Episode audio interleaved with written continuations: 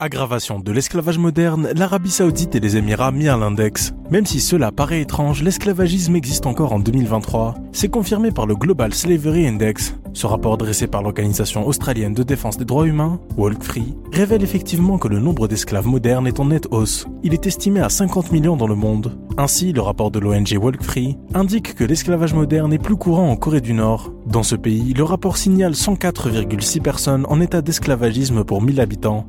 L'Érythrée arrive en deuxième position avec 90,3 pour 1000 habitants. De la Mauritanie avec 32 personnes pour 1000. Cependant, d'autres pays connus pour être d'une situation d'aisance financière sont également touchés par ce phénomène. L'Arabie Saoudite, les Émirats Arabes Unis et le Koweït, qui sont parmi les plus grands producteurs de pétrole dans le monde, font partie des 10 pays les plus touchés par l'esclavagisme moderne. Ces pays sont mis à l'index en raison de la kafala, une tutelle sans filiation qui limite les droits des travailleurs migrants sur leur sol. La Turquie fait également partie du top 10 des pays mis en cause par le rapport.